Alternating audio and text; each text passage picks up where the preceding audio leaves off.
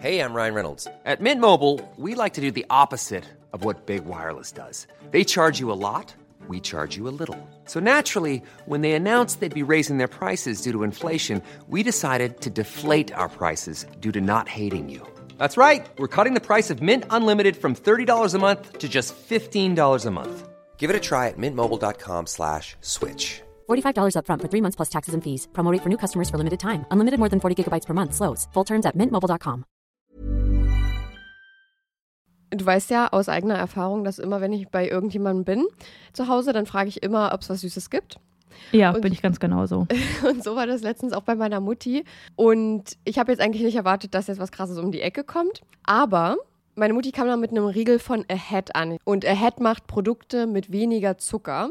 Und sie hatte mir den Caramel Kakao gegeben. Der hat unter der Schokolade so eine Karamellschicht. Und Mm. oh mein Gott, der schmeckt einfach so gut. Ich kam nicht drauf klar. Und meine Mutti sagte dann, ja, die bei Ahead schmecken aber alle richtig gut. Oh, klingt richtig, richtig geil. Ich finde so, oh, Karamell, da bin ich einfach immer zu haben. Ich bin, da bin ich eine Karamellmaus. Aber den Aufstrich, von dem hast du mir auch erzählt, den hast du fast aufgegessen, oder? Ja, ich bin eigentlich treue Schokoaufstrichesserin von einer bestimmten sehr bekannten Marke. Und ob ihr es mir jetzt glaubt oder nicht, der wurde abgelöst von Crazy Hazel und der schmeckt genauso. Nee, der schmeckt nicht genauso. Der schmeckt sogar noch viel besser und viel schokoladiger. Es ist wirklich, ich, ich, ich komme da immer noch nicht drauf klar. Nee, ihr glaubt das jetzt auch nicht. Ich habe das auch nicht geglaubt. Chanot hat mir davon erzählt und ich habe ihr das auch nicht geglaubt. Und dann habe ich den probiert und es ist ja einfach so verrückt. Der schmeckt wirklich genauso. Und als wäre es die, ich habe es damit verglichen, als wäre es die große Schwester Ja. von dieser Sache. Nämlich noch, noch, noch besser, noch schokoladiger, noch die, die Geschmacks, das Geschmacksprofil ist noch tiefer. Und ich finde es so verrückt, weil die Produkte von Ahead weniger Zucker haben als die gängigen Marken. So, Ja. und da kommen wir jetzt kurz zum Thema, ihr schaltet jetzt nicht ab.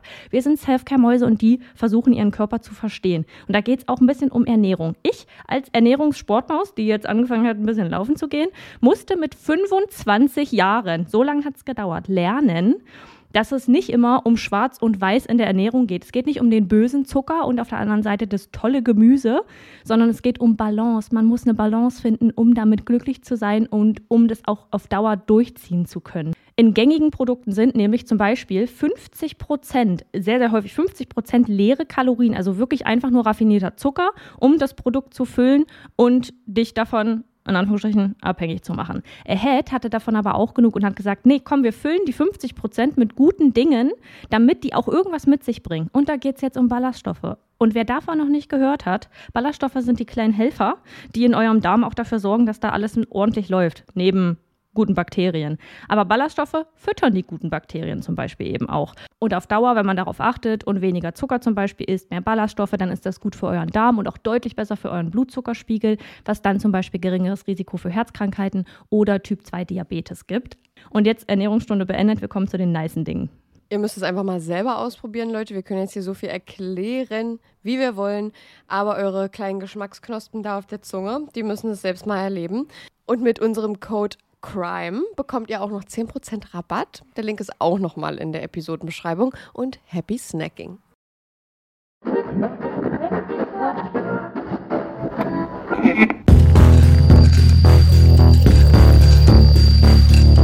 Überdosis Crime, der Podcast.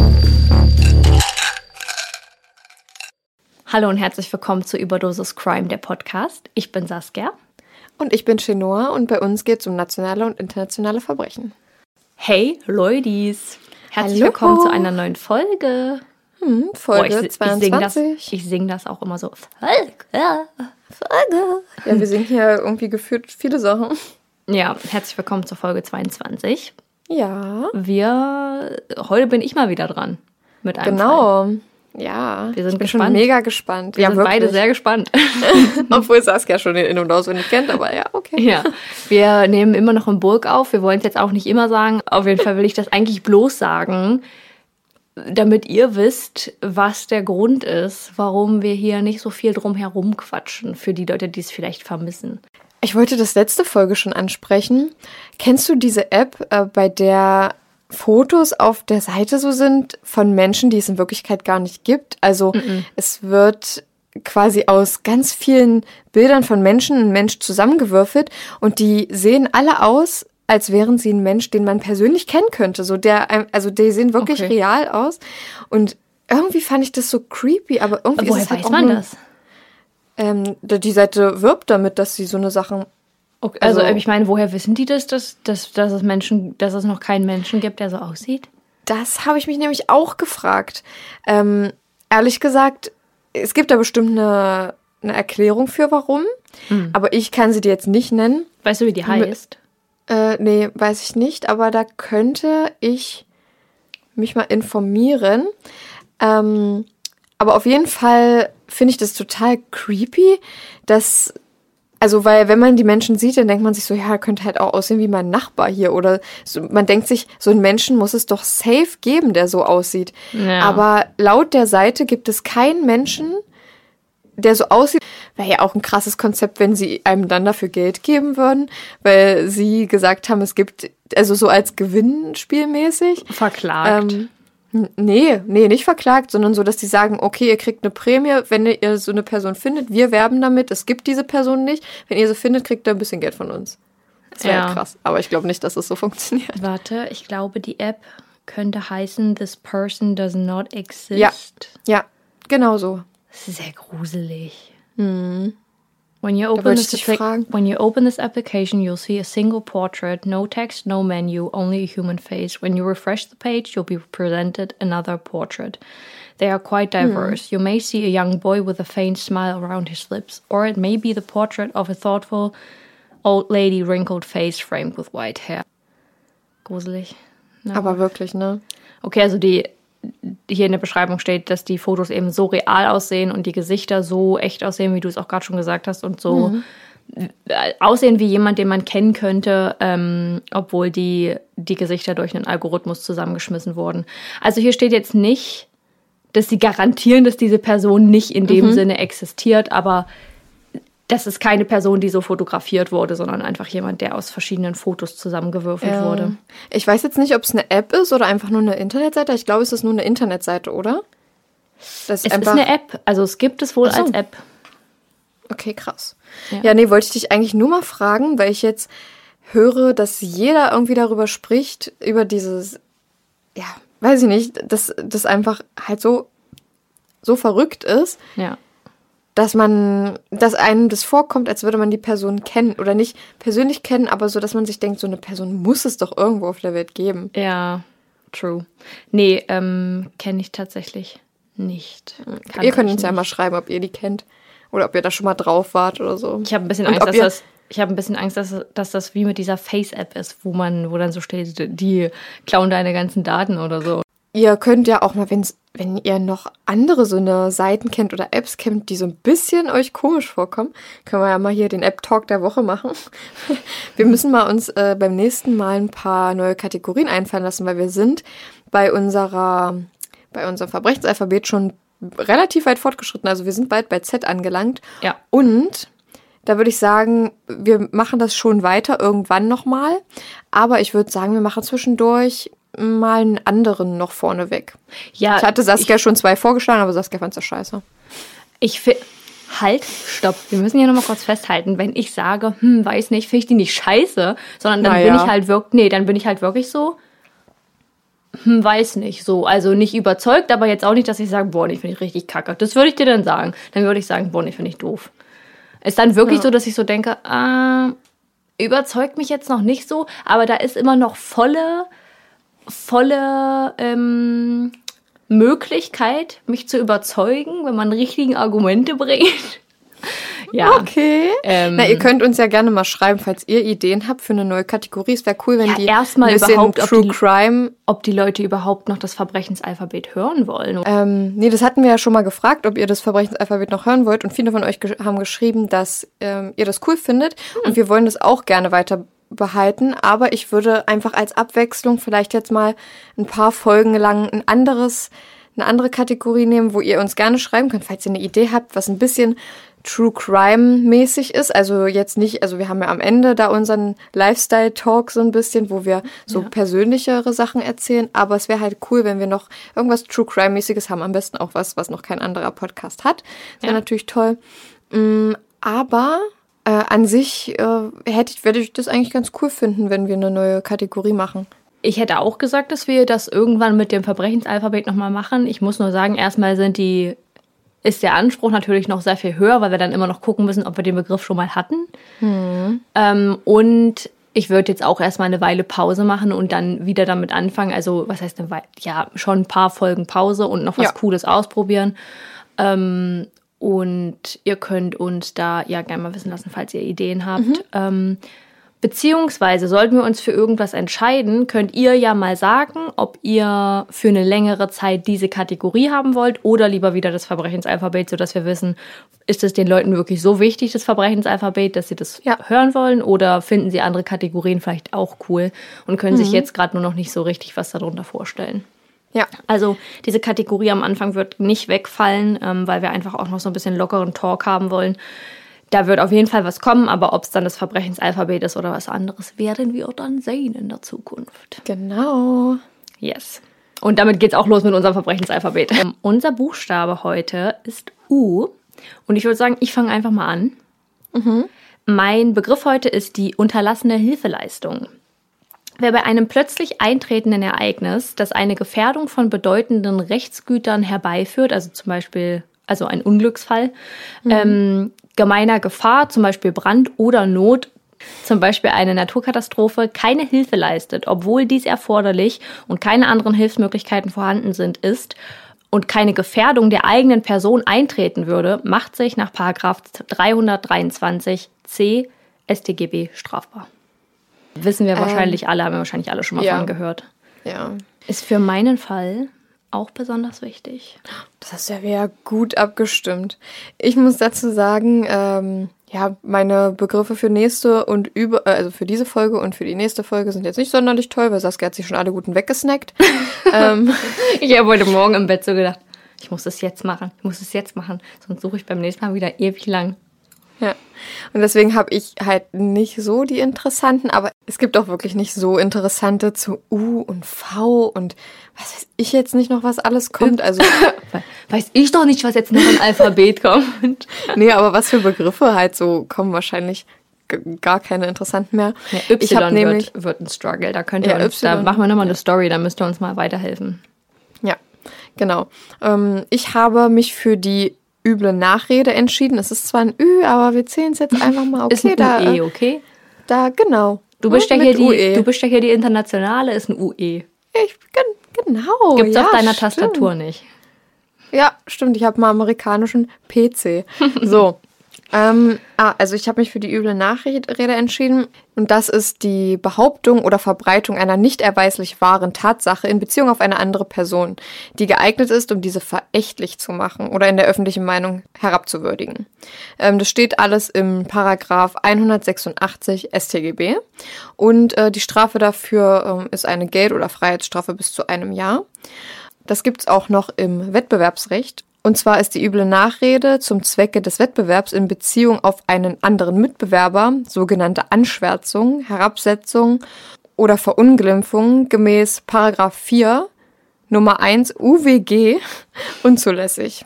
Also das nennt man auch unlauteren Wettbewerb. Interesting. Total. Ja. Total toller, mega interessanter Begriff. Total mega toll, toll interessant.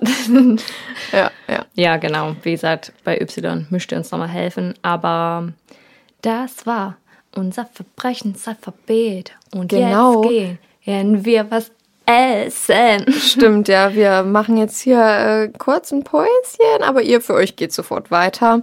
Ja, und heute hat Saskia einen Fall vorbereitet und ich bin mega gespannt, wirklich. Ja, Leutis, ich bin, ich bin ein bisschen ähm, paranoid Oh. seitdem, obwohl es. Ach, ihr werdet nachher sehen, ich werde nochmal drüber sprechen, warum und eigentlich auch, warum es nicht so sein müsste. Hm. Wir werden es sehen. Wir machen jetzt ja eine kleine Pause und wir hören uns in einer Sekunde wieder. Yes. Ja, wir sind zurück. Back at it again. Und ähm, ich, ich fange einfach gleich mit meinem Fall an. Genau, würde ich einfach auch sagen. Triggerwarnungen, Timestamps und weitere Anmerkungen zur Folge findet ihr in der Episodenbeschreibung. Weißt du, heutzutage passieren Dinge, die lassen mich vom Glauben abfallen. Ein Satz, den man schnell daher sagt, wenn wir bestürzt über politische Situationen sind, nicht wahrhaben wollen, wie sich etwas entwickelt oder vielleicht ungeduldig mit dem eigenen Glück sind. Da hat man das Gefühl, einem rinnt genau das durch die Hände, was eigentlich Halt gegeben hat. Für viele Menschen auf dieser Welt bedeutet der Glauben aber mehr als nur ein Zweisilber in einem Sprichwort. Für diese Menschen strukturiert der Glaube das Leben, Beziehungen und wie sie Dinge oder auch andere Personen sehen. Und für manche dieser Menschen ist der Glaube an etwas so stark, dass dieser nicht von der Realität geformt wird, sondern die Realität vom Glauben. Für den heutigen Fall reisen wir in der Zeit ins Jahr 1952.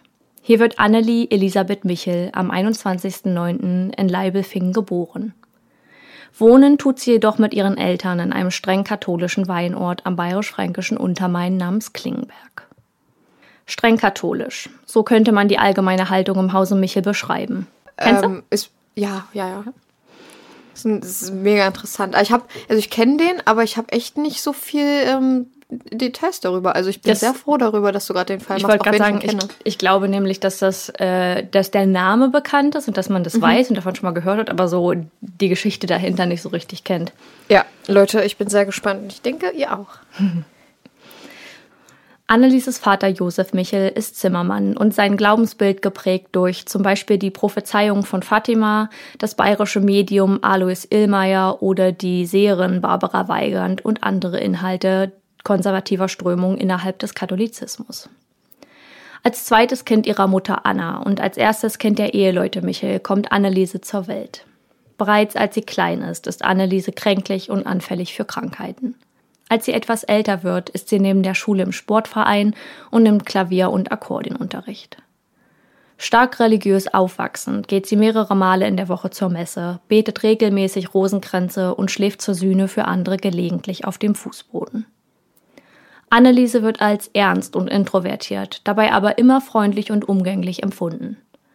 Ihre Frömmigkeit ist nach außen hin zu spüren, zudem sie viele religiöse Gespräche führt, um andere von ihrem Glauben zu überzeugen. Mit 16 Jahren, im Jahre 1968, hat Anneliese ihren ersten Krampfanfall. Im August 1969 folgt der zweite. Wie aus dem Nichts tauchten diese beiden auf und waren Grund genug, um eine neurologische Untersuchung zu veranlassen. Nach einem EEG die Diagnose. Zerebrales Anfallsleiden. Kurz nach dieser Untersuchung erkrankt sie an einer Lungenentzündung und Tuberkulose.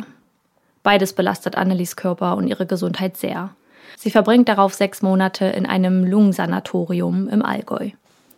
Ihr körperlicher Zustand scheint sich zu bessern, doch sie klagt erstmals über Fratzen, die ihr erscheinen, und Stimmen, die sie höre. Weil sie viel Unterricht versäumte, wechselt Anneliese nach ihrem Aufenthalt im Sanatorium die Schulklassen. Doch ab diesem Zeitpunkt geht es für das junge Mädchen nur noch bergab. In der Klasse kennt sie niemanden und weil sie sehr ruhig und in sich gekehrt ist, findet sie keinen Anschluss und beginnt langsam zu vereinsamen. Ihre Leistung in der Schule lässt deutlich nach und erste Züge einer Depression werden bemerkbar. Anneliese war durch das streng religiöse Elternhaus sehr geprägt. Ihre Mutter verbot ihr den Kontakt zu ihrem ersten Freund, Tanzveranstaltungen durfte sie nicht wahrnehmen und auch Besuche bei Freundinnen waren ihr untersagt. 1973 dann klagt Anneliese das erste Mal über ständiges Klopfen im Schrank, unter dem Fußboden und der Zimmerdecke. Sie solle außerdem Stimmen aus der Hölle hören, die zu ihr sprechen. Diese Symptome schildert sie gegenüber einem Arzt, der die Diagnose beginnende paranoide Psychose stellt. Trotz ihres Zustandes und dazu wirkender Versagensängste schafft Anneliese ihr Abitur. Zum Wintersemester dann beginnt sie ihr Studium an der Pädagogischen Hochschule in Würzburg. Dort legt sie dann auch 1975 erfolgreich die Prüfungen zur Erlangung der kirchlichen Lehrerlaubnis ab. Doch auch wenn das Leben der jungen Frau bergauf zu verlaufen scheint, plagen sie immer und immer wieder Anfälle und von ihr beschriebene dämonische Wahrnehmungen. 1973 ist Anneliese erstmals bei einer Wallfahrt dabei. Eine Wallfahrt ist eine sogenannte Pilgerfahrt und wird unternommen, um ein religiöses Gebot, Buße oder ein Gelübde zu erfüllen oder in der Hoffnung auf die Erhörung eines Gebets. Eine Leiterin dort will spirituelle Probleme bei ihr erkannt und mitbekommen haben, da Anneliese gegen alle der Religionsverehrung dienenden Gegenstände Abneigung gezeigt habe. Auf Veranlassung der Leiterin stellt sich Anneliese einem Geistlichen in Aschaffenburg vor, der jedoch keinen Anhaltspunkt für eine sogenannte Besessenheit sah. Der dortige Kaplan stellt Kontakt zu dem Geistlichen Ernst Altherr, der zunächst ebenfalls auf erneute ärztliche Hilfe verweist. Doch auch dieses Mal lässt sich die Wallfahrtsleiterin und auch Annelien nicht davon abbringen, dass ihre Symptome nicht medizinischer Erklärung seien. Scheinbar blind für die Situation stellt die Leiterin Kontakt mit Pater Adolf Radovic, weiß nicht, ob ich das richtig ausspreche, her, welcher anhand von Schilderungen meint, Indizien für eine Besessenheit erkannt zu haben. Dieser galt als unangefochtener Experte für Besessenheit und Austreibung und betete selbst häufig den großen Exorzismus. Ein Exorzismus, ähm, das stammt vom griechischen Wort jetzt weiß ich wieder nicht, ob ich das richtig ausspreche, Exorkismus. Die Griechen unter uns können mich gern verbessern. Ähm, und bedeutet so viel wie das Hinausbeschwören und gilt im Allgemeinen als Schutz vor dem Bösen. Hierzu gehört das Handauflegen, das Besprengen mit Weihwasser und die Anrufung Gottes, wobei aber immer medizinische und psychiatrische Behandlungen vorangegangen sein müssen.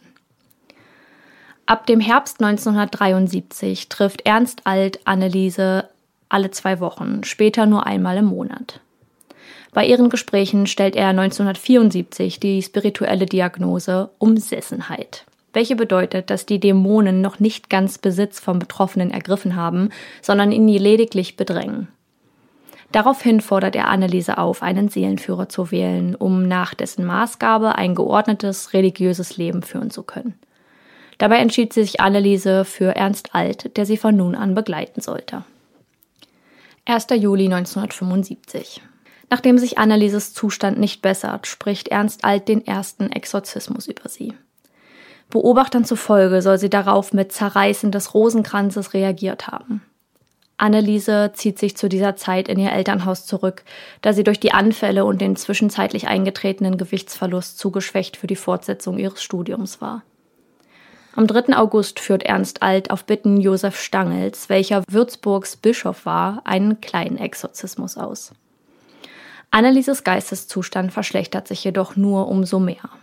Sie bekommt kaum Schlaf, leidet unter starkem Bewegungsdrang, schreit, tobt, beginnt zu fasten, isst jedoch Insekten und trinkt Urin. Seinen späteren Worten zufolge habe Ernst Alt zur Einweisung in eine Nervenklinik geraten, welche sowohl für Anneliese als auch ihre Eltern inakzeptabel gewesen sei, weil sie befürchteten, dass dies ihrer Karriere als Lehrerin einen Riegel vorschieben könnte.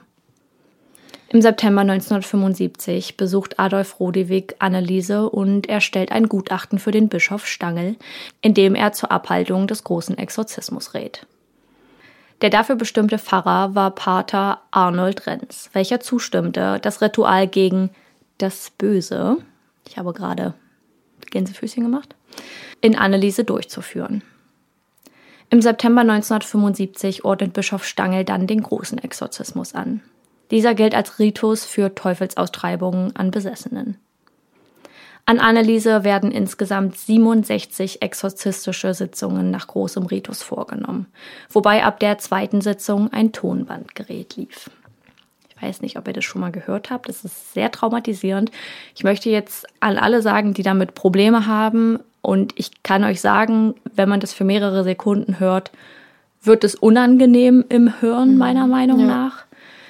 Ähm, wir schreiben euch in die Episodenbeschreibung, ab welchem Punkt es nicht mehr zu hören ist, falls euch das ja. jetzt nicht interessiert oder falls ihr das nicht abkönnt. Ich möchte nochmal sagen, das ist wirklich, wenn man das das erste Mal hört, ist es wirklich, wirklich gruselig und hm. ähm, nicht, nicht schön mit anzuhören. Ja. Ähm, ich spiele es dir mal ganz kurz nochmal vor. Du kennst es mhm. aber wahrscheinlich schon. Ja.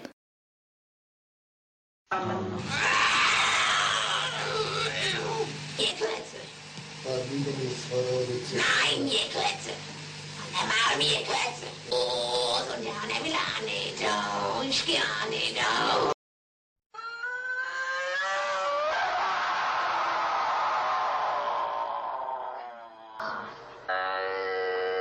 Im Namen alles, ich bin Jungfrau, im Namen Jesu, befehle ich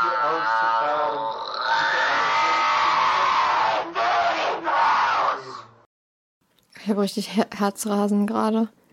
Ey, richtig, richtig Das ist- gruselig. Genauso wie man sich das vorstellt in Filmen oder so. So ist es irgendwie auch. Voll. Die Stimme. Voll. Auf diesen Aufnahmen spricht Anneliese mit stark veränderter Stimme, stößt spontane Schreie aus. Die schroffen Ausdrücke, die sie währenddessen benutzt, schreiben die Exorzisten den Dämonen zu. Sie geben an, folgende Figuren durch Besessenheit bei Anneliese festgestellt zu haben. Der Dämon Luzifer und die menschlichen Dämonen Juan, Nero, Kain, Hitler und Valentin Fleischmann. Letzterer war Priester und vor Ernst alttätig gewesen, habe vier Kinder gehabt und sei ein Totschläger gewesen. Anneliese soll während einem Exorzismus durch einen Dämon mitgeteilt haben, an Sühnebesessenheit zu leiden, um andere vor der Hölle zu bewahren. Grund dafür war wohl ein Fluch, den eine ehemalige Nachbarin Annelieses Mutter über ihr Ungeborenes schon vor der Geburt ausgesprochen habe. In den Phasen, in denen Anneliese ihr Studium fortsetzte, pendelte sie zwischen ihren zwei Wohnorten, um Austreibungen und ihr Studium nebeneinander betreiben zu können. Der Kreis, der von den Sitzungen wusste, hielt sich sehr klein, da Annelieses Eltern Arnold Renz so verstanden hatten, jegliche Dritte nicht von den Informationen wissen zu lassen. Anneliese fing an, die Anfälle nur noch auf die Zeiten zu beschränken, in denen nur Vertraute anwesend waren, um so den kleinen Kreis des Vertrauens wahren zu können. Nachdem eine Stimme ihr verboten habe zu essen, stellt Anneliese zu Beginn der Fastenzeit ihre Nahrungsaufnahme gänzlich ein. Ihr körperlicher und geistiger Zustand verschlechtert sich erneut und weiter dramatisch. Sie martert, also selbst verletzt sich, indem sie stundenlang kniet oder ihren Kopf auf den Boden schlägt. Mitte April 1976 dann kann Anneliese ihr Bett in Würzburg nicht mehr verlassen. Ihre Schwester kommt zu ihr ins Wohnheim, um sich um sie zu kümmern. Doch trotz Empfehlung anderweitiger ärztlicher Betreuung verhindert diese das Hinzuziehen eines Arztes, wie Kommilitonen aus Annelieses Rosenkranz-Gebetsgruppe später angeben. Eingeweihte Freundinnen werden auch auf das Verschwiegenheitsgebot des Bischofs eingeschworen. Im Mai 1976 holt Ernst Alt Anneliese aus Würzburg ab, um sie zurück in ihr Elternhaus zu bringen. Sie war zu krank, um dort auf Dauer allein zu bleiben und brauchte Familie um sich, die für sie da war. Anneliese hingegen verausgabt sich vor allem körperlich weiter und weiter. 500 bis 600 Kniebeugen am Tag, schlägt um sich, beißt und kratzt sich. Sie fügt sich auf vielfältige Weise schwere Verwundungen zu. So versucht sie zum Beispiel Löcher in die Wand zu beißen, wobei sie sich jedoch Zähne abbricht. Irgendwann kann sie nur noch gefesselt im Bett liegen, um weitere Verletzungen zu verhindern. Sie glaubt die Wundmale Jesus Christus an sich zu erkennen. Sie hat wunde Füße und offene Druckgeschwüre über den Knien, welche aber sowohl in zu kleinen Schuhen als auch im ständig andauernden Knien gründen. Ihre sichtbaren Verletzungen beruhen auf Selbstgeißelungen oder unkontrollierten Handlungen während spontaner Anfälle. Am 30. Juni 1976 wird letztmals ein Exorzismus an Annelie durchgeführt. Die 23-Jährige stirbt am 1. Juli 1976 mit einem Körpergewicht von 31 Kilo bei einer Größe von 1,66 Meter an den Folgen ihres schlechten Ernährungszustands und hochgradiger Abmagerung. Noch am selbigen Tag wird eine Obduktion an Annelieses Körper durchgeführt.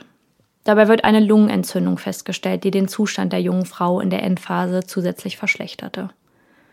Anneliese starb also nicht an dem Bösen in ihr, sondern Unterernährung und letztendlich daran, dass ihr Körper aufhörte zu arbeiten, weil ihr nicht die medizinische Hilfe geboten wurde, die sie benötigte.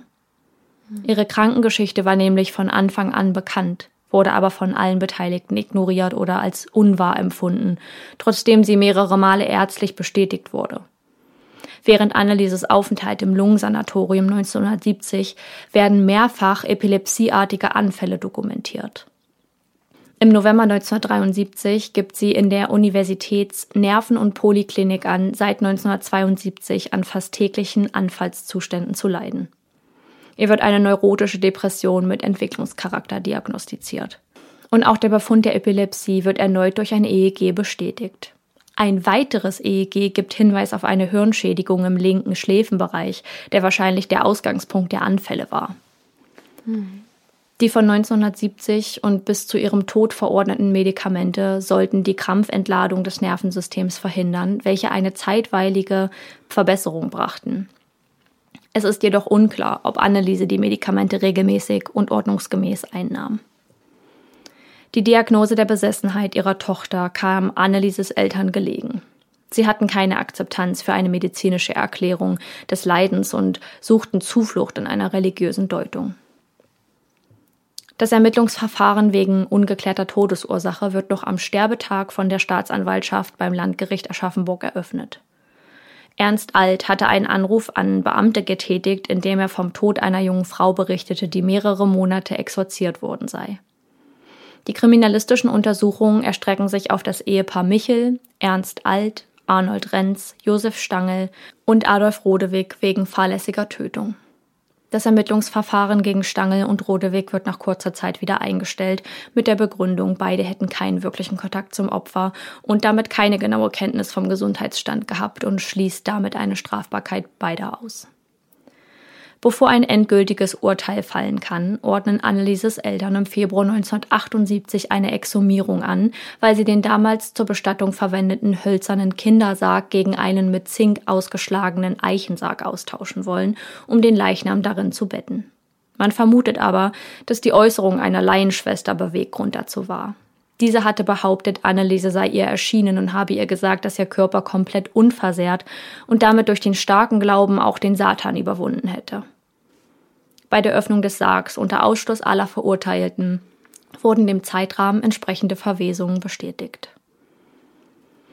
Im Verfahren gegen die vier Angeklagten beginnt am 30. März 1978 der Aschaffenburger Exorzismusprozess, welcher weltweit bekannt wurde und große mediale Aufmerksamkeit erlangte.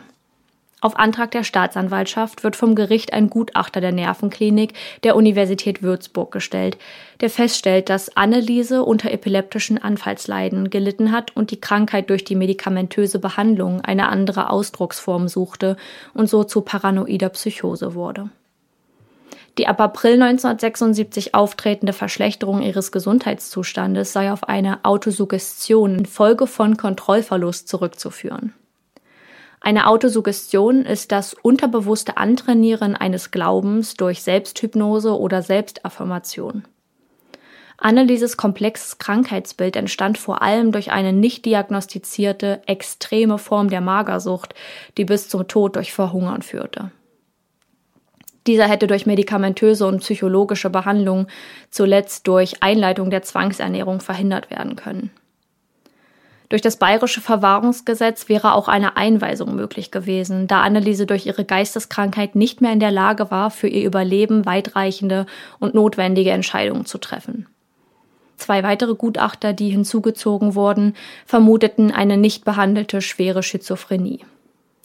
Bei der Begutachtung der vier Angeklagten wird eine stark ausgeprägte Religiosität festgestellt die zu einer subjektiven Wahrnehmung führte, dass Anneliese nur durch göttliche Hilfe gerettet werden könnte. Auch der Priester hätte aufgrund seines religiösen Glaubens geurteilt. Bei Renz wird eine Gehirnverkalkung diagnostiziert und damit als psychisch abnorm eingestuft. Die Verteidigung Annelieses Eltern beruft sich darauf, dass sie das Leben ihrer Tochter und damit ihr Schicksal in die Hände der Priester legten und ihnen vertrauten. Renz jedoch schiebt die Verantwortung auf die Eltern, da Exorzisten nicht für die ärztliche Betreuung und Ernährung zuständig seien. Alle Angeklagten verwiesen darauf, dass Rodewig versichert habe, dass noch niemand bei einem Exorzismus ums Leben gekommen sei. Das Gericht verurteilt sowohl die Eltern als auch Renz und Alt am 21. April 1978 wegen fahrlässiger Tötung zu jeweils sechsmonatigen Haftstrafen, die auf drei Jahre zur Bewährung ausgesetzt wurden. Außerdem wirft das Gericht den Angeklagten vor, sich nicht um medizinische Hilfe und einen geeigneten Arzt gekümmert zu haben. Zugunsten der Angeklagten sieht das Gericht eine erhebliche Verminderung der Einsichtsfähigkeit, da diese unumstößlich an die personale Existenz des Teufels glaubten und somit nach 21 StGB zu verminderter Schuldfähigkeit führe. Das Gericht äußert sich schriftlich nicht zur Besessenheit Annelies, sagt aber bei mündlicher Begründung des Urteils. Anneliese Michel war nicht besessen. Sie war seit dem 1. Mai 1976 geisteskrank. Annelieses Leben und Sterben wurde bis heute immer wieder als Grundlage von Filmen oder Büchern genutzt. Der Glaube an etwas kann befreiend und sichernd zugleich sein, doch man sollte immer einen Blick für die eigene Realität und die anderer bewahren. Im Fall Anneliese nahm die scheinbar unkontrollierbare Nähe zu ihrer Religion ein dunkles, schmerzhaftes und trauriges Ende. Oh, ich bin auch irgendwie richtig sauer jetzt. Hm. Oh Mann. Kann ich. Also mich, mich macht das einfach so sauer, dass die, ähm, dass das Gericht die Eltern für nicht schuldfähig eingestuft hat aufgrund Ja. ihres Glaubens Ja. und aufgrund ihrer Überzeugung, dass Lucifer und die anderen menschlichen Dämonen, die, was du ja gesagt hast, also wie ähm, Hitler oder dieser äh, andere Pfarrer, der vorherige, dass, äh, dass sie an sowas glauben, ist ja, kann ja jeder, ne? Also entscheidet ja jeder für sich selber, aber dass sie dann erstens mit diesem Glauben das so weit kommen lassen, dass ihre Tochter stirbt. Ich meine, die wollten das wahrscheinlich jetzt nicht unbedingt, aber sie haben ihr halt auch nicht die nötige Hilfe gegeben, die sie Ja. gebraucht hätte.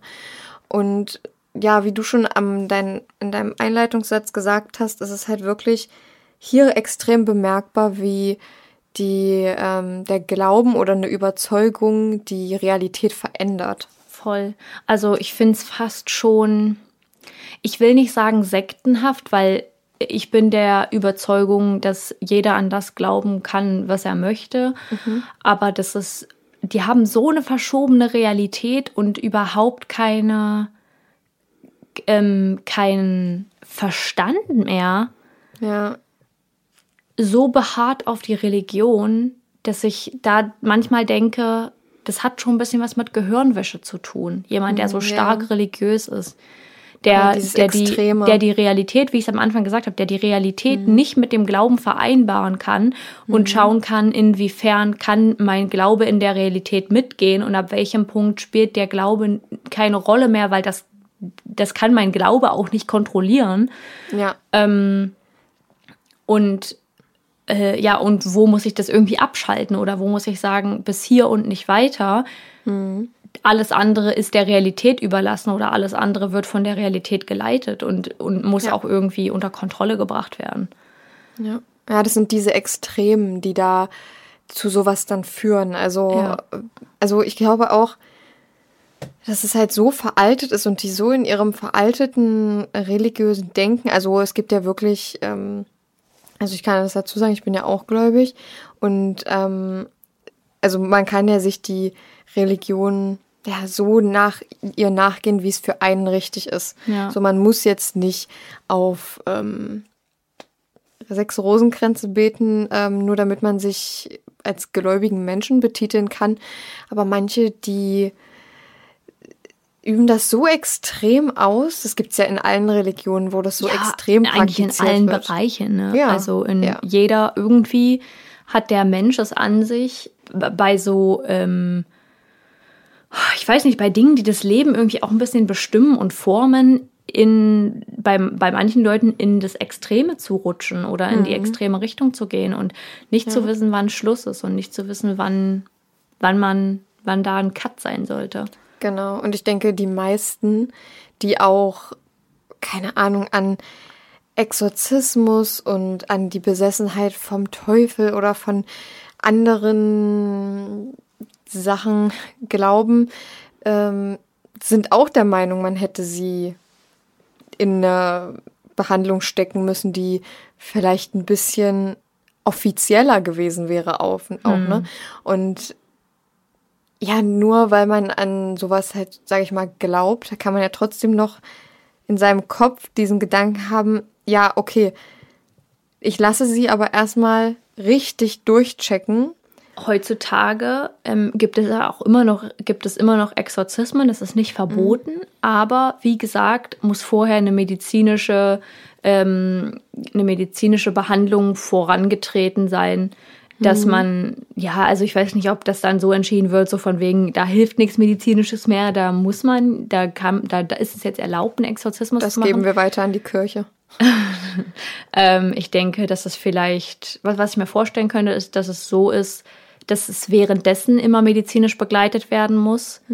Bis ich den Fall recherchiert habe, habe ich super gern Horrorfilme geguckt. Tue ich wahrscheinlich immer noch, aber was ich erzählen will, ist, ich habe super gern Horrorfilme geguckt und habe immer gesagt, ich bin keine Person, die das Paranormale ähm, komplett leugnet, weil ob es es gibt oder nicht, weiß man nicht. Vermutlich kommen jetzt hier Leute, die sagen, das ist wissenschaftlich bewiesen, dass das nicht gibt. Ja. Whatever. Ich weiß es nicht und wenn es mir nicht bewiesen werden kann, dann bin ich auch nicht so, dass ich sage, das gibt's nicht. Also man muss mir, man muss mir beweisen, ob es das gibt oder nicht. Deswegen hänge ich so im Zwiespalt, aber ich sage nicht, das gibt es nicht, damit ich nicht heimgesucht werde. Damit es mir nicht, damit vielleicht die Geister nicht denken, ich muss es dir jetzt beweisen oder das Böse denkt, ich muss es dir beweisen. Aber als ich den angefangen habe zu recherchieren, den Fall, habe ich so gedacht, das ist echt krass, ähm, auf welchen Grundlagen sowas basiert. Und manchmal glaube ich, dass der Mensch, das kennst du doch bestimmt, wenn man an einem Unfall vorbeifährt und eigentlich nicht hingucken will, es dann aber doch macht. Und irgendwie habe ich das Gefühl, der Mensch strebt so ein bisschen nach dem Bösen, nach dem Unerklärbaren, ähm, Aus Neugier. Unerklärlichen. Einfach, ne? Genau, aus Neugier, ähm, weil und wir uns so viele Dinge erklären können, finden wir gerade das, was wir uns nicht erklären können, so spannend. Und Ja, da habe ich, mal so stimmt, ja. da hab ich mal so drüber nachgedacht, wie gruselig das ist, auf welchen Grundlagen diese Filme basieren von geisteskranken Menschen, die letztendlich daran sterben mussten, weil man geglaubt hat, ihnen kann dadurch geholfen werden. Ähm, aber wie gesagt, ich will das nicht leugnen, weil dann gibt es wieder so Fälle, wo ich sage, ey Leute, das jetzt no joke, das kann doch kein Zufall sein. So, Mhm. Ja, ich weiß, es gibt ja meinst, ja, verschiedene ja. Videos, also hier zum Beispiel auch die Geschichte, auf der The Conjuring basiert. Mhm. Das sind so Dinge, da sage ich so, nee, nee. Das, Mhm. Und es gibt zu viele Leute, die mir erzählt haben, du hast du ja auch schon mal erzählt. Ja. Es gibt zu viele Leute, die erzähl von solchen Dingen erzählt haben, wo ich sage, das ich bin nicht mega naiv. Ich, ich glaube, ich bin in mancher Hinsicht schon ein bisschen naiv. Ähm, aber habe trotzdem irgendwie noch einen Realitätssinn. Aber da denke ich auch manchmal so, okay. Und deswegen finde ich es ähm, echt erschreckend zu sehen, was so Filmemacher für Grundlagen nutzen und da mit dem Hören der Leute spielen und mit der Angst. Das ist ja auch die Angst, die in uns ist und wir gucken uns es trotzdem an. So, ich gucke Ja. keinen Horrorfilm, ohne so da zu sitzen, meine Hände so vor den Augen und mit so einem ganz kleinen Schlitz dazwischen, weil ich Ja, so die Angst vom find. Unbekannten. Ja. Und ähm, ja, irgendwie sehe ich das jetzt ein bisschen mit anderen Augen. D Diesen, ich bin da sehr zwiegespalten, aber seitdem ich diesen Fall recherchiert habe, sehe ich das mit anderen Augen, weil ich so denke, krass, dieser Exorzismus und so viele Filme basieren darauf und da sieht man ja eindeutig, dass es nicht das Böse in ihr war, sondern Ja. eine, eine psychische Krankheit, die schon seit klein auf da ist. Ja, ja, auch die Bilder von ihr, die hast du mir ja auch gezeigt. Mhm. Das, also, ich fand es wirklich, wirklich richtig, richtig gruselig. Und ich hatte in meinem Kopf die ganze Zeit, wo du gesagt hast, dass sie die Exorzismen durchgeführt haben, hatte ich so ein Bild, so ein Bild im Kopf, wahrscheinlich auch geprägt durch diese Filme, Ja. dass sie im Keller irgendwo an ein Gitterbett gefesselt ist und, Ja. und sich dann so, so windend bewegt und dann da jemand daneben steht, ein Priester und ähm, aus das der Kreuz Bibel vorliest. Ähm, ja. Was ich noch sagen wollte, ist, dass, dass ich mir auch ein paar Videos dazu angeguckt habe und da haben sie auch so die Gegend gezeigt, in der sie gewohnt haben. Ey, das sieht aus wie bei uns in dem Dorf, wo ich aufgewachsen bin, als wäre das da irgendwo Mhm. ein Haus. Wenn du der, weil du gerade meintest, so in einem Keller, einem dunklen Keller mit an so einem Metallbett gefesselt, so wahrscheinlich war das irgendwo bei denen im Schlafzimmer und äh, schon mal verrückt, dass die Nachbarn davon nichts gehört haben, aber ich glaube, es Mhm. Lag auch daran, dass die ähm, die haben wohl neben einem Friedhof gewohnt und relativ weit ab von dem Rest der Dorfgemeinschaft. Mhm. Und deswegen war, das, war das nicht zu hören. Was ich noch ziemlich doll schlimm finde, ist, dass sie dem Mädchen keine Ruhe gelassen haben und ihr nicht die, diese letzte Ruhe bewahrt haben, sondern sie nochmal aus der Erde geholt haben. Mit dem Glauben ähm, oder in dem Glauben, dass sie unversehrt ist und ihr Glaube der Familie und der Anneliese diesen Satan überwunden hat und deswegen jetzt unversehrt da in dem Grab liegt. Das, da habe ich mir echt vor den Kopf geschlagen, weil ich so dachte, ist euch nicht, ihr habt immer noch nicht realisiert, was da passiert ist. Und holt Ja, sie dann ist so- nochmal aus dem Grab raus. Das ist so die Störung der Totenruhe und das ist ja auch, ähm, habe ich heute gesehen, ein Verbrechen in Deutschland. Ähm, also nicht die Exhumierung von Leichen, aber generell die Störung der Totenruhe. Und ähm, man hört ja oft, dass Särge wieder ausgegraben werden, um, weiß ich nicht, anatomisch ähm, oder irgendwelche Dinge nochmal herauszufinden über einen möglichen Tathergang, mögliche Täter-DNA nochmal zu überprüfen. Aber da haben sie sie ja wirklich nur rausgeholt, um zu gucken, ob ihre Verwesung schon eingesetzt hat oder nicht. Und da denke ich mir so, nee, dann, wenn ihr sie rausholen müsst, dann für irgendwelche medizinischen Überprüfungen oder irgendwelche Ermittlungen, Ja. aber nicht wegen so etwas. Es ist doch, es ist doch im Endeffekt, ist es doch egal, selbst wenn man da jetzt dran glaubt und die Verwesung hätte bei ihr nicht eingesetzt, weil sie angeblich dann vom Teufel noch besessen ist. Ja, und jetzt? Ja, So, die wollten halt bestätigt werden. Ja. Ähm, und da, da merkt man ja auch, dass, die, dass da der Sinn für Realität nicht mehr vorhanden ist, der Verstand. Mhm. Und auch nicht nachdem, nachdem das passiert ist. Die haben ihre Tochter verloren daran und sind Mhm. immer noch der Überzeugung, dass das aufgrund des Satans passiert ist. Und, ähm, und wollten jetzt eben sehen, ob dieser starke Glaube, ob Gott sie trotzdem gerettet hat. Mhm. Und das finde ich dann echt also das, das ist dann, das grenzt dann auch irgendwie an psychische Verwirrung, meiner Meinung nach. Ja, ja. Hm. Also voll gruselig, wie die Eltern. Ach, und also auch die Schuldminderung. Ja, das ist, haben wir ja schon am Anfang gesagt, das ist, geht ja einfach gar nicht. Geht gar nicht klar. Also erstmal allein die Strafe, dass die nur auf sechs Monate Haftstrafe beziehungsweise drei Jahre Bewährung ausgesetzt wurde. Sorry, aber da, da ist ein Mensch umgekommen. Und ja, das kannst du als unterlassene Hilfeleistung, deswegen habe ich gesagt, passt Ja. das zur Folge, ähm, als Ja. unterlassene Hilfeleistung äh, darstellen. Sorry, aber das war aktiv. Der, Ja. Die haben aktiv, also klar, mit Verwirrung irgendwie. Und ich verstehe teilweise auch, warum die da so ähm, das so begründet haben mit dem Glauben und dass sie eben tatsächlich einfach an diesen Satan und an die, an die Präsenz des Teufels geglaubt haben.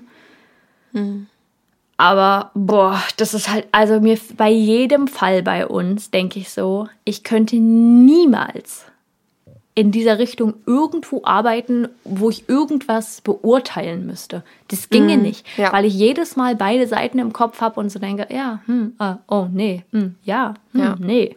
So, das, Ja, wir beurteilen ja auch eher weniger im Nachgang der Fälle. Ja. Wir reden einfach nur frei raus, was wir denken ja. Und Aber ich meine, uns das dabei so, möglicherweise korrekt auszudrücken.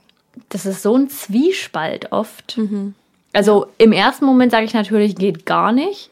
Volle Haftstrafe und dann denke ich so, ja gut, die waren, die sind halt auch durcheinander, weil die, die hat, die Ja. sind gebrainwashed durch ihre Religion.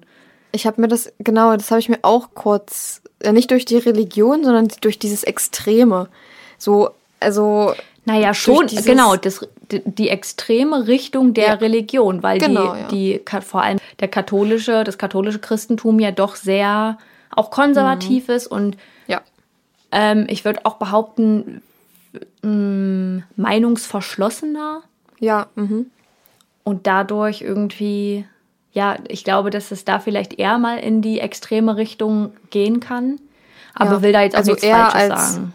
Also eher, denke ich mal, schon eher als in die ähm, evangelische Richtung. Beziehungsweise die Leute, die mit, der, mit dem Katholizismus aufwachsen, sind eher dazu veranlagt, durch ihre Erziehungsweise ähm, ins Extreme zu gehen, weil sie verschlossener sind, weil sie konservativer sind, eher dazu veranlagt, Dinge zu glauben oder Dinge zu tun oder Dinge zu lassen, ähm, als vielleicht die Evangelien. Aber wer sind wir, die das beurteilen können? Nee, Ähm, ja, da hast du recht. ist es nur meine, meine Überlegung, ob das so ist, weil das ja irgendwie schon ein bisschen Sinn ergibt, wenn, wenn man daran denkt, wie die dann aufwachsen, die Menschen und so, wenn man sich jetzt Ja. überlegt, ja, nee.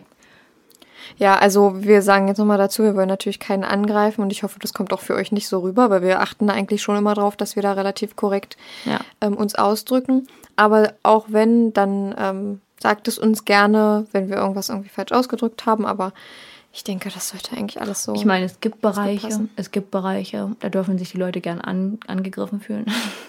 Aber nicht, was Religion angeht, so dass das jetzt hier unantastbar so, dass wir sind der Meinung, ihr dürft alle an das glauben, was ihr wollt, nur Ja. versucht irgendwie euren Verstand ein bisschen zu behalten. Nicht ein bisschen, Ja. versucht euren Verstand zu behalten und irgendwie mit Verstand zu denken.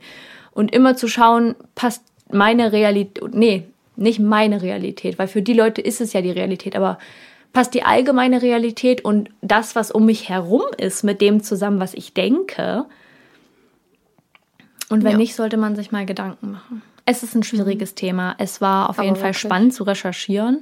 Wie und auch gesagt, richtig spannend zuzuhören. ihr vielleicht kennen das, kennen den Fall viele von euch oder zumindest die Person an sich, die Anneliese. Ähm, der Fall, es gibt, glaube ich, zwei Filme, die wirklich stark darauf basieren.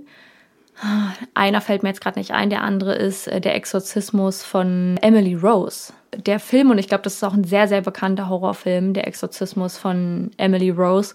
Ja, ich habe den, glaube ich, auch gesehen. Aber Genau, ich, ich habe so viele gesehen, ich weiß es nicht so genau. Ja, krass. Also ich muss sagen, ich fand es wirklich, so schlimm wie der Fall auch war, ich fand es super schön, dir zuzuhören. Das war natürlich mal wieder grandios geschrieben, muss ich echt sagen. Ich finde, Saskia kann so gut schreiben und ich kriege richtig, ähm, wie sagt man das ja, mir ist es schon richtig peinlich, wie ich halt schreibe. Also ich lasse, ich lasse meinen Freund ja auch immer noch mal drüber lesen. Ähm, selten tauscht er Dinge aus. Also ganz oft, wenn ich einfach mal kopflos geschrieben habe, dann äh, sagt er so, ich verstehe irgendwie einen Satz nicht. Und dann ist es so komisch geschrieben. Dann sind da irgendwie drei Verben hintereinander und ich weiß nicht mehr, welches ich verwenden wollte. Aber nee, voll lieb von dir, danke. Freut mich richtig. Ähm, also mir macht es auch Spaß, die Fließtexte zu schreiben. Ja, ich weiß nicht, ob es dir aufgefallen ist, aber ich habe, während du vorgelesen hast, mal die Augen so ein bisschen zugehabt, weil ich das, ich fand das richtig, also so wie du hattest das, glaube ich, auch mal gesagt bei einem Fall, den ich vorgelesen hatte, ich weiß aber nicht mehr, welcher das war, dass du einfach die Augen zugemacht hast und äh, so, und das habe ich auch gemacht. Und das war wirklich wie so ein Hörspiel oder wie so Voll. ein Hörbuch. Und ich fand das gerade so entspannt, auch wenn es so schlimm war und ich einfach richtig geschockt war von Ja. ähm, zum Beispiel der Urteilssprechung. Aber ich fand es, also wirklich, muss ich echt sagen, finde ich immer sehr. Also wäre ich nicht ich und würde Macher, einer der beiden Macher des Podcasts sein, würde ich mir unseren Podcast auf jeden Fall anhören. Nice. Ähm, wir machen das ja jetzt eher weniger, nur notgedrungen, weil ich, oh, auch wenn ich so, ich mache immer den Screenshot, wenn ich es hochlade ja. von unserer Folge. Und oh, wenn ich schon da reinhören muss, dann denke ich mir so, oh nee. Und eigentlich höre ich meine Stimme jetzt nicht so mega ungerne. Also manchmal höre ich mir auch Sprachnachrichten, die ich abgeschickt habe, einfach nochmal an. Same. Aber, ähm, boah, nee, manchmal denke ich mir so, oh nee, dann höre ich so, dass ich irgendwas Bescheuertes schon wieder gesagt habe, wo ich mir Ja. im Nachgang irgendwie denke, hm, irgendwie, das war irgendwie dumm. Ich glaube, das hat jeder. Ich glaube, das hat jeder. Ähm, mein Freund zum Beispiel, der kann sich sich selber gar nicht anhören. Auf jeden Fall, ja, voll lieb von dir, danke. Schreibt uns mal gerne, wenn ihr noch so ähnliche Fälle kennt, die so, so ein bisschen auch in die Richtung gehen. Vielleicht auch ein paar internationale, damit ich auch mal so einnehmen kann, ja. Weil ich finde sowas nämlich mega interessant und ich würde das auch gerne mal so recherchieren. Ähm, wenn ihr da einen kennt, der auch auf irgendwie Übernatürlichem basiert, aber trotzdem einen Realitätsfaktor hat, Ja. ähm, dann schreibt mir bitte, weil ich, ich, also wenn man googelt, dann kriegt man immer nur die sehr bekannten Fälle irgendwie Ja. raus. Und ähm, ich habe echt gemerkt, wenn wir jetzt euch fragen und ihr schlagt uns Fälle vor, dass die eigentlich so nur so semi-bekannt sind, also dass die echt nicht so bekannt sind, wie wenn Ja. man einfach auf Google guckt oder so. Ja, voll. Ähm, ich wollte noch sagen, jetzt ist mir eingefallen, mit dem Hörspiel finde ich nämlich auch, also heute muss ich sagen, habe ich mich ein bisschen öfter verlesen. Ihr als Zuhörer hört es natürlich nicht. Wir schneiden das ja so, dass es für euch fließend ist, sonst wäre es richtig nervig. Ähm, Aber ich habe mich heute ein bisschen öfter verlesen als sonst, aber trotzdem mag ich das richtig gern, auch wenn du irgendwie so einen Streak hast, wo du richtig flüssig liest, dann ist es einfach so angenehm, die Augen zuzumachen und zuzuhören. Und auch wenn die Ja. Themen ultra schlimm sind und, und man so denkt, boah, das ist jetzt schon, schon nicht so angenehm und echt traurig, aber irgendwie ist man dann so drin und man fühlt sich so rein in den Fall. Ja. Ich hatte nur noch mal was zu der Urteils, zu dem Urteil und zu der Urteilslage aufgeschrieben, weil eben auch das auf Kritik gestoßen ist und ähm, es irgendwie vereinzelt äh, bemängelt wurde, dass das Gericht mit Entscheidung in unzulässiger Weise die Glaubensfrage ähm, beurteilt hat. Also ähm, dass man nicht allen Christen, die ihrer Glaubenslehre der jeweiligen Kirche ganz folgen, unterstellen kann, dass sie deswegen vermindert schuldfähig sind. Weil das würde ja bedeuten, dass jeder aufgrund seines Glaubens eine Tat begehen kann und dann ähm, verminderte Schuldfähigkeit Ja. zugesprochen bekommt. Und das, das geht natürlich gar nicht. Ja. Vielleicht wurde das auch nochmal geändert, das weiß ich nicht genau, ob es da irgendwie jetzt was basierend drauf gibt. Aber schlimmer Fall. Ich finde aber gut, dass wir das mal so realistisch geklärt Ja, haben. Weil das ist nämlich immer dieses so, ah, Exorzismus und dann so, ja, aber da steckt auch ein ziemlich großer Realitätsfaktor hinter. Ja.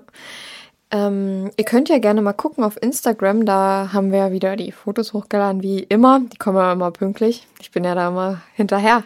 ne? Unser Ähm, Social Media Beauftragte hier. Genau, genau, ja.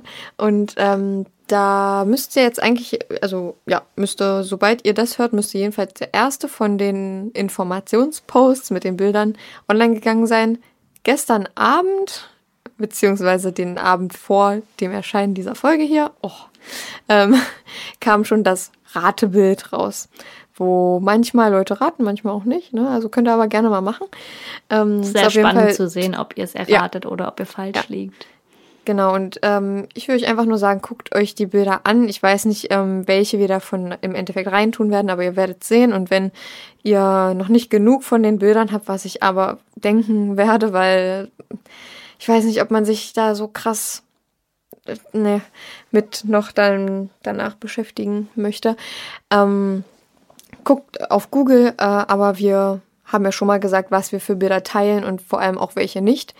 Und ja, wenn ihr jetzt da die findet, ich weiß gar nicht, ob es da Bilder gibt, die jetzt ähm, nicht teil, also für uns nicht möglich sind zu teilen, weil wegen Mhm, unserer. eigentlich nicht. Nee. Ich habe ein paar Ähm, Bilder von ihr, wie sie aussieht und ähm, von der Familie Mhm. und auch von der Exhumierung. Also jetzt nicht, wie sie da in dem Sarg liegt, aber das hat man ja auch Ja. unter Ausschluss der Beteiligten und der, Öffentlichkeit. Mhm. ähm, der Verurteilten gemacht. Finde ich auch gut, weil damit die nicht diese Genugtuung haben, so, ihr öffnet jetzt wegen uns das Grab und wir gucken jetzt hier, ob unsere Tochter unversehrt da drin liegt. Nee, die müssen darauf vertrauen, dass da Verwesung eingetreten ist und dass es so ist und dass es ein human, nicht ein humaner, dass es ein, ein Prozess des Lebens ist, Biologischer biologisch nun mal einfach. so abläuft. Ähm, ja, fand ich, finde ich, also ich glaube, dass das auch äh, nicht erlaubt gewesen wäre, aber das äh, ist schon richtig so, dass sie das so gemacht haben. Übrigens, unser Instagram-Account ist überdosis.crime.podcast. Mit UE. Und da könnt ihr gerne mal gucken. Ähm, da ist auch zu allen anderen Fällen, also wenn ihr jetzt noch nicht Folge 5 gehört habt, könnt ihr da gucken, könnt ihr ein bisschen runterscrollen. Da ist Ja. immer die Zahl, ist immer, die macht Saskia immer schön groß und auffällig, damit wir sofort sehen. Wir haben ja immer so eine Dreierreihe, aber das wisst ihr ja schon. Ja. ja, Leute, das war unser Fall und wir kommen zu unseren mörderischen Faves. Yes! Roll the Intro.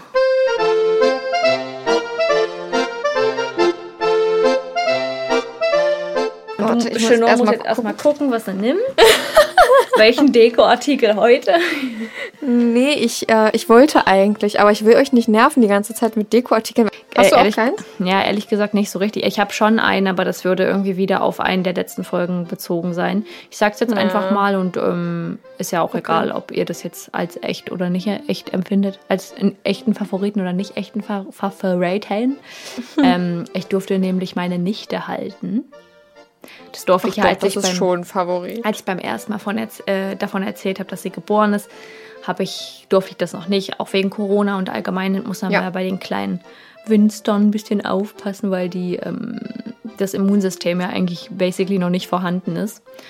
Und jetzt durfte ich sie aber mal halten. Und es war das schönste Gefühl auf der Welt. Es gibt nichts, nichts Friedlicheres als ein schlafendes Baby. Und da habe ich ihr ein bisschen Ja. was vorgesungen und dann ist sie eingeschlafen. Und es war einfach so, das ist so verrückt, wenn man sich vorstellt, dass sie vorher in einem Körper war, da rausflutscht und weniger rausflutscht, sondern eher rausgedrückt wird. Ähm, und dann dieses kleine Etwas, irgendwann mal so groß wie mein Neffe jetzt zum Beispiel ist, wächst, aber da noch so klein und unschuldig liegt. Und es war einfach, und dann habe ich nämlich so, weißt du, dann, da- man stellt sich so vor, man hat eine Babypuppe im Arm, aber dann, dann hast du den Arm, dann hast du den Kopf und dann rutscht der so ein bisschen zur Seite und denkst du so, ey, ist es, und dann reagiert es auf dich und guckt es dich an und dann ist es doch irgendwie schon sehr realistisch und crazy, weil man so denkt, ey, das ist ja ein kleines Baby. Ja. Also Ach, es war richtig, richtig schön und richtig, also mir war danach auch richtig doll warm, weil wahrscheinlich kennt es jeder, der nicht regelmäßig ein Baby hält. Babys sind ja Heizungen gefühlt. Also die sind Echt, ja, ja? so warm. Krass. Und es war so anstrengend. Ich habe dann irgendwie nach 15 Minuten oder nicht mal 10 Minuten oder so, habe ich mich so an den Tisch gesetzt, dass ich den Arm, wo der Kopf war, ähm, so auf den Tisch legen konnte. Ach so, ja, weil es so schwer es ist. war ne? so, also weil die ist, ich meine, die ist nicht schwer, das kleine Nee, Mäuschen. aber es kommt dir so vor. Aber nach 15 Minuten halten, ja, deswegen äh, ist das mein Favorit und ich wurde hier ja von Chenor gerade bestätigt, dass das geht. Also ist Ja, mein doch. Favorit meine kleine Nichte, die ich halten durfte. So ein kleines Baby. Kennst du die Leute, die immer Bibi sagen? Ja, das finde ich halt cringe. Ja. Ein kleines Bibi. Baby. Kleines Bibi. Aber ich denke mal, die Leute finden auch cringe, äh, wie ich oder wir manchmal reden. Ist mir doch egal. Ja, ist es mir auch. Ja. Ähm, Hau raus. ja. Ich hau mal meinen Favoriten raus. Und zwar ist das ähm, ja einfach der Fakt, so wie bei dir, dass du etwas umgestellt hast zu Hause. Vor ein paar Folgen hattest du das. Und das habe ich nämlich auch gemacht. Leute, ich dachte gerade, du meinst, dein Favorit ist, dass ich bei mir was umgestellt habe und dachte so, okay. Nee, nee, nee, nee. Nee, ähm, weil du es ja auch mal als Favorit hattest, Ja. deswegen dachte ich mir. Ähm, und mir gefällt es so viel besser. Ich habe nämlich ähm, im Schlafzimmer hatten wir so ein Regal zu stehen, was kein Mensch jemals benutzt hat, was nur irgendwie Ablage war für Handyladen oder weiß ich nicht mehr, meine Handtaschen Kennt standen man. da halt drauf. Kennt man. Ja, also wirklich unnötig, einfach nur unnötig. Und im Bad hatten wir ähm, so ein Leiterregal. Ich weiß nicht, ob euch das was sagt oder dir. Ja. Ähm, was halt, oder du kennst es ja. Ja, aber ich, ja. ja, klar. Halt was, ein Regal, was, ein Regal mit Brettern, was ein bisschen aussieht wie eine Leiter, was so Genau, stufig ja, ist. ja. Ja. Genau. Und habe ich jetzt weggenommen und habe dafür diesen, dieses Regal, was einfach nur ein ganz normales schwarzes Regal ist, so rechteckiger Form mit drei Einschüben. Also wirklich das Einfachste vom Einfachsten. Vielleicht poste ich das, ich weiß es noch nicht. Ähm, aber jetzt habe ich mein Leiterregal in die Küche gestellt, weil und ich sage euch das ganz ehrlich, das sieht nämlich wirklich richtig cool aus, weil da steht jetzt mein Wasserkocher drauf. Und meine Küche, also meine Küchenzeile, ist jetzt weniger zugemüllt, weil ich jetzt da so ein paar Sachen raufpacken kann. Ja. Dann habe ich noch so einen kleinen Tisch, der, der stand vorher bei uns im Flur, der sah auch irgendwie immer doof aus, den habe ich jetzt da auch hingestellt. Da stehen meine Kü Küchenutensilien drauf. Sieht eigentlich echt mega cute aus, muss Ja. ich echt sagen. Ja, jetzt habe ich das so hingestellt und ich finde, das sieht richtig schön aus und es ist auch höchstwahrscheinlich ein Favorit, der wieder niemanden interessiert. aber es ist, er ist so ein, einfach so. Die denken, Leute denken sich auch so, ja, und jetzt hast du es ein bisschen Ja. umgestellt, aber es sieht einfach richtig schön aus jetzt. Ich habe früher mein Zimmer so oft umgeräumt. Ja, ich so auch. oft habe ich mein Zimmer umgeschoben. Ich weiß nicht, was das mit mir war, ob das vielleicht da. Ich weiß, weiß wirklich nicht. Ob ich, also ich habe immer danach das Gefühl gehabt, wenn es umgestellt war, dass ich so einen richtigen Refresh hatte und so Mhm, ja. einfach, ähm, also ganz früher, so mit zwölf oder so, habe ich gefühlt jede Woche mein Zimmer umgestellt, also alle zwei Wochen auf jeden Fall Ja. oder einmal im Monat. Aber dann danach später so alle halbe Jahr, einmal im Jahr. Und das hat, das hat einfach ein ganz neues Raumgefühl gegeben und ich war Aber produktiver wirklich, ja. und, und, und motivierter. Und das merke ich ja jetzt auch. Also ich habe ja jetzt auch zweimal schon meinen Schreibtisch umgestellt und jedes Mal denke ich wieder so, oh, cool. Ist echt so. Ja. Ich habe das auch mit meinem Kinderzimmer richtig oft gemacht und ich würde das halt hier auch gerne machen.